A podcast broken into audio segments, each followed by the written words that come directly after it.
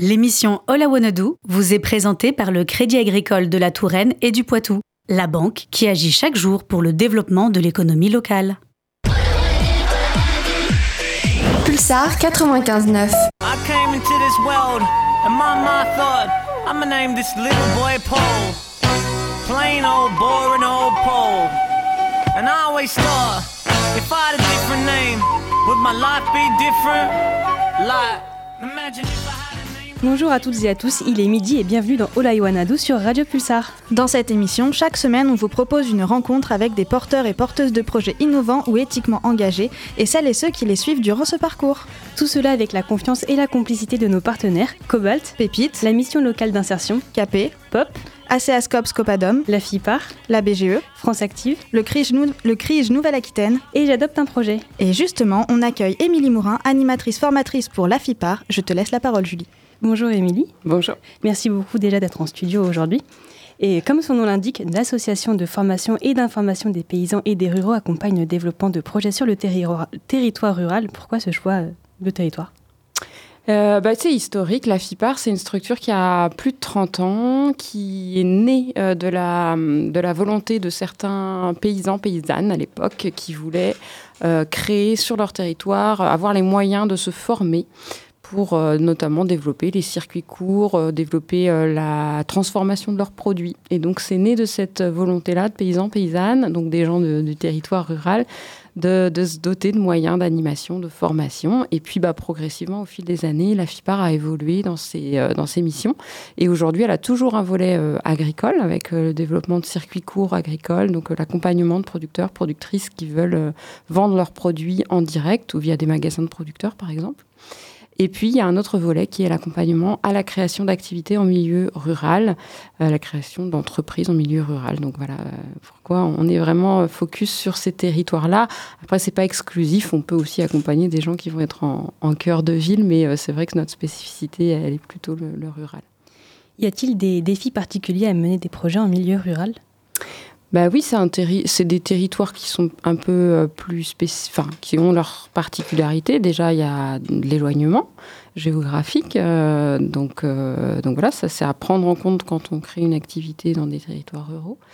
Euh, et puis, il y a aussi des enjeux qui peuvent être de l'ordre euh, bah, euh, voilà, du déplacement, de la communication, se faire connaître. On, peut être, on peut se sentir un peu plus isolé selon son, son activité dans, laquelle on s'inscrit. Euh, donc ça, c'est pareil. euh, la mise en réseau, nous, on travaille beaucoup sur euh, ce- cet aspect-là. Mettre en réseau les porteurs, les porteuses de projets qu'on accompagne, c'est extrêmement important parce que la plupart des gens qu'on accompagne vont créer de manière, euh, enfin, seule en fait, une micro-entreprise ou un autre statut, mais en tout cas, ils vont être seuls à la barre. Et, donc, le risque, c'est de se retrouver bah, justement un peu seul au bout d'un moment euh, et d'être un peu dans, son bocal. Euh, et d'autant plus quand on est en territoire rural où on peut être seul dans sa maison euh, ou dans son atelier. Donc voilà, donc on essaye de mettre les gens en lien. Vous avez euh, déjà évoqué donc la mise en, réseau et vous travaillez avec plusieurs partenaires et je pense notamment au réseau euh, Impact et Sivam. Comment est-ce que vous collaborez avec eux? Alors, c'est des réseaux, eux, qui sont plutôt des réseaux agricoles. Euh, donc, ça va plutôt être nos collègues sur le, développement des circuits courts, notamment. Donc, on fait effectivement partie du réseau CIVAM, qui est un réseau national. D'ailleurs, on entend en ce moment à la radio France Inter un spot de publicité pour le réseau CIVAM.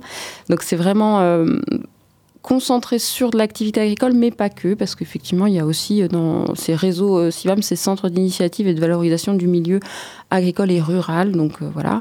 On collabore de plein de manières. C'est un réseau ressources déjà parce qu'il se produit, c'est un réseau qui est présent sur tout le territoire français. Donc il se, pré- il se prépare, il y, a, il y a beaucoup d'expérimentations qui ont lieu dans ces différents réseaux sur lesquels nous on peut aussi travailler. Donc ça nous donne des ressources, des idées de- d'actions nouvelles à mettre en place. Et le réseau Impact, c'est un réseau qui est plus local, enfin régional en fait, Nouvelle-Aquitaine pareil, qui est, qui est agricole et rural. Et pareil, c'est des lieux où on, on peut échanger avec d'autres collègues, euh, voir un petit peu ce qui se passe un peu partout en Nouvelle-Aquitaine. Et ça nous permet de nourrir aussi, nous, euh, euh, en tant que structure de développement, bah, notre possibilité de, des possibilités de développement de nouvelles actions, voilà, avec d'autres territoires aussi. Et justement, en, en termes d'action et de projet, quels sont les objectifs de la FIPAR Euh, L'objectif de la FIPAR, c'est avant tout de soutenir et de donner des moyens aux territoires euh, ruraux pour développer, euh, pour se développer de manière soutenable.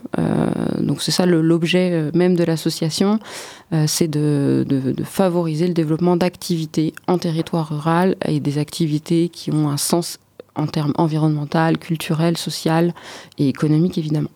Et puis après, bah, ça se décline soit sur un volet agricole, soit sur la, création d'activités, euh, l'accompagnement à la création d'entreprises.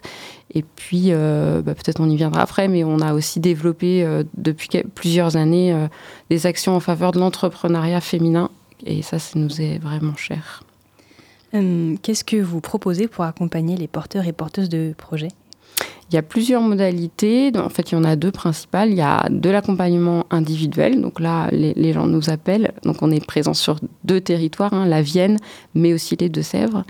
Euh, et en fonction de là où ils en sont, bah, on les accompagne euh, en fixant des rendez-vous. Donc il y a des personnes qui vont avoir des besoins euh, importants parce qu'ils ont juste une idée qui est encore floue et ils ont besoin d'avoir euh, un regard extérieur pour débroussailler un peu, euh, voir si c'est possible, euh, enfin voilà, travailler vraiment l'adéquation entre leur projet et puis ce qui se fixe comme objectif personnel. Et puis il y a des, des gens qui arrivent avec des idées déjà un peu plus construites et qui ont besoin d'un petit coup de pouce sur l'étude de marché, sur monter un budget, etc. Donc on travaille ça ensemble.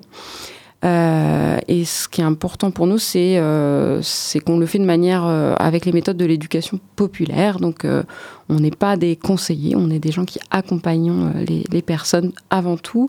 Donc, à se poser des questions, on donne des outils, mais on ne fait pas à la place des gens. Et puis la deuxième modalité, on a l'accompagnement individuel et on a euh, les accompagnements collectifs. Donc là, ce sont les parcours de l'idée au projet, qui sont euh, des sessions, donc il y en a deux par département par an. On rassemble 8 à 12 personnes et pendant 6 jours en présentiel, on va justement travailler tout le parcours de création d'une entreprise. Euh, de manière très participative, avec beaucoup de temps d'échange entre les, entre les gens, euh, parce qu'on part du principe que justement, euh, les porteurs de projets, quand ils sont au démarrage, ils ont vraiment besoin de confronter leur idée, ils ont besoin de- d'en parler, d'échanger, et puis on voit là aussi tout, tout le processus, hein, toutes les questions à se poser pour, pour créer une activité.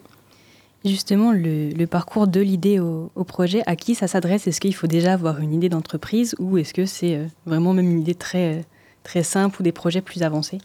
Bah, c'est plutôt, euh, c'est bien de venir avec une idée parce que sinon les exercices qu'on propose et les temps d'échange, ils ont du mal à s'appliquer si vraiment on n'a pas d'idée. Euh, mais l'idée peut être assez floue. Euh, elle peut être un secteur d'activité et, voilà, et sans, sans avoir vraiment défini une offre. Donc voilà, si vous êtes très avancé dans, le par- enfin, dans, dans votre processus de création et qu'il vous manque plus que quelques éléments, bah, peut-être le parcours il sera pas adapté. ou Vous reverrez des choses.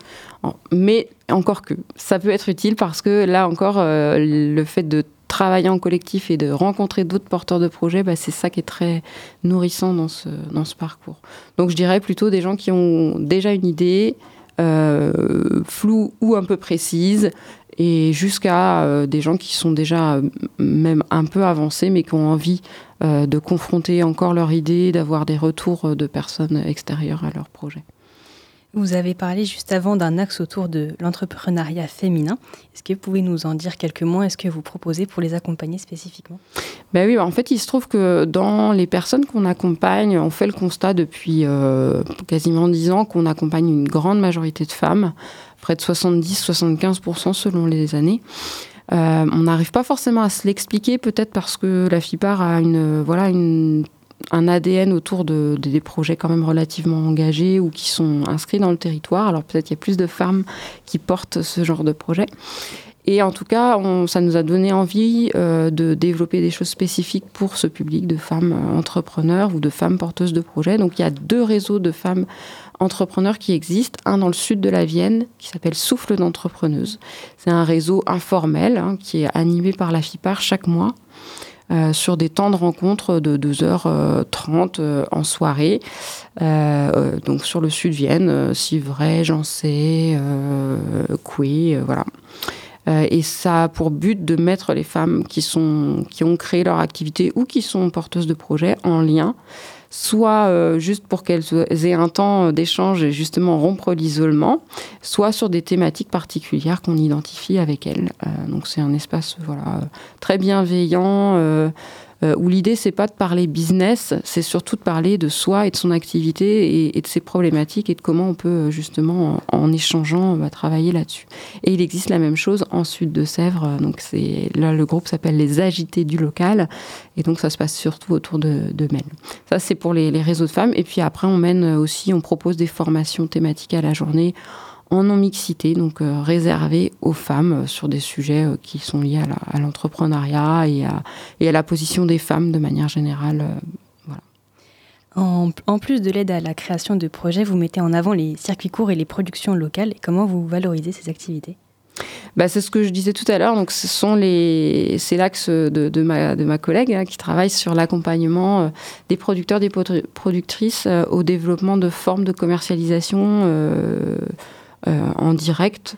Donc ça va être les magasins de producteurs. Enfin, peut-être vous connaissez Plaisir Fermier par exemple. Euh, voilà ce genre d'initiative qu'on peut accompagner. Donc oui, c'est des projets qui sont très lourds hein, parce que euh, monter un collectif, concevoir le projet et puis après aller jusqu'à la réalisation des, sites, bah, c'est beaucoup de travail. Donc ils ont besoin, ces projets-là ont généralement besoin d'accompagnement. Et puis, euh, bah, il existe un réseau des, points de vente ou des magasins de, producteurs à l'échelle Nouvelle-Aquitaine qu'on co-anime.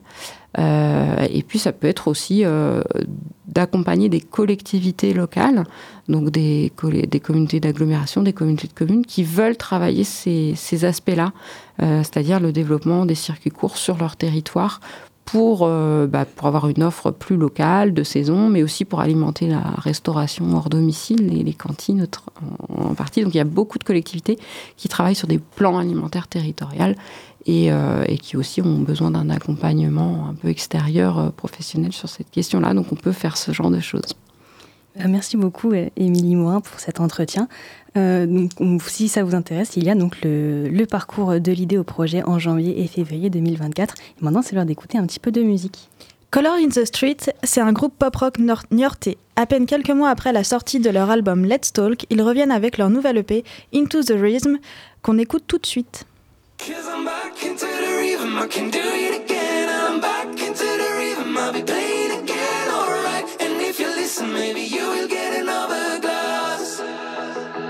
I had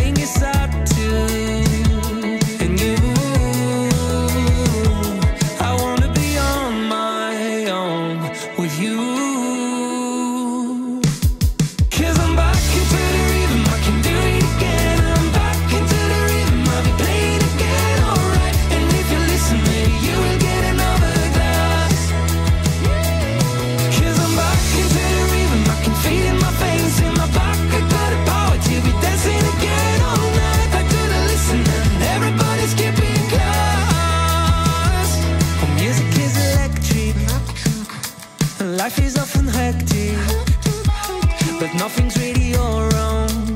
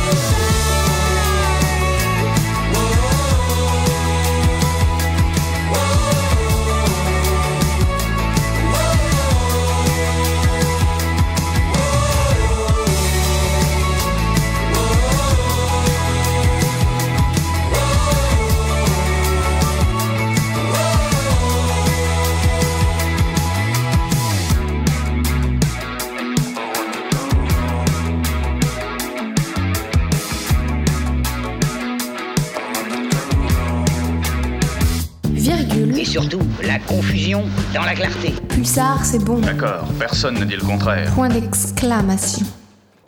Quoi de mieux pour voir le résultat d'un accompagnement que de parler d'un projet qui a été suivi en partie par la FIPAR On rappelle que c'est financé par la région et par l'Europe. Maintenant, on accueille Pierre Bonouvrier et son entreprise au fil de chaîne, mais je laisse la parole à Andrea. Bonjour Pierre. Bonjour.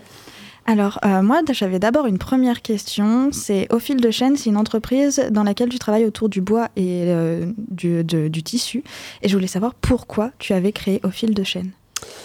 Euh, c'est une grande question. Euh, moi, je, viens du milieu artistique et, et muséal. J'ai été formé initialement au design. je suis passé par les beaux-arts. Et, euh, et j'ai travaillé en fait sur euh, beaucoup du montage d'expos. Je me suis, euh, suite à ça, je me suis en fait formé à la menuiserie. Euh, et j'ai monté une première entreprise qui s'appelait Aken, euh, où je faisais de l'agencement et de l'agencement muséographique. Euh, j'ai continué là-dedans pendant une bonne dizaine d'années, euh, jusqu'à aller sur des gros chantiers, des gros musées, euh, un peu partout en France, beaucoup à Paris. Et, là, j'ai rencontré des tapissiers. Et il y a eu un petit choc esthétique, voilà, qui m'a vraiment attiré. Et, c'est là où j'ai décidé de repartir sur un nouveau projet. Euh, où, euh, où j'arriverai un petit peu à, à réunir euh, ces, deux métiers de tapissier et de menuisier et, et ces matériaux, ces matériaux, ces matières. Voilà. D'accord. Et du coup, qu'est-ce que vous aimez dans le travail du bois et du textile plus précisément? Ah, compliqué. La, la- la matière elle-même, vraiment la matière elle-même, euh, je cherche toujours à essayer de, de- de révéler les, les- les fibres de bois, les laisser le plus naturel possible. Et, euh, et aussi un peu bah, comme le tissu, euh, aller chercher euh, des fibres plutôt naturelles euh, sur du lin ou où voilà, on a de la texture qui arrive. euh, Enfin, euh, voilà, c'est- la base du travail, c'est vraiment la matière. D'accord. Mais euh, du coup, comment vous avez réussi à lancer votre projet? Alors le, projet, euh, il a été euh, donc c'est- quand même un deuxième projet entrepreneurial. J'ai été, je suis passé par plusieurs dispositifs. Tout d'abord, ce qu'on appelle le PTP, un projet de transition professionnelle. qui m'a permis en fait d'avoir un financement pour partir en formation. Euh, il y a deux ans, où je suis donc euh, reparti pour me former en, tapisserie, euh, tapisserie siège. Et suite à cette formation, je suis rentré dans le dispositif reconversion, d'émission reconversion, via Transition Pro, et donc a été suivi par la FIPAR. Euh, voilà, qui, qui m'a aidé à monter euh, ce qu'on appelle vulgairement le, le- le business plan, où euh, c'est vraiment euh, toute la question de l'étude de marché, l'étude produit, les zones de, de, chalandis, de chalandisme, oui. et, et tous les tableaux de financement. Quoi.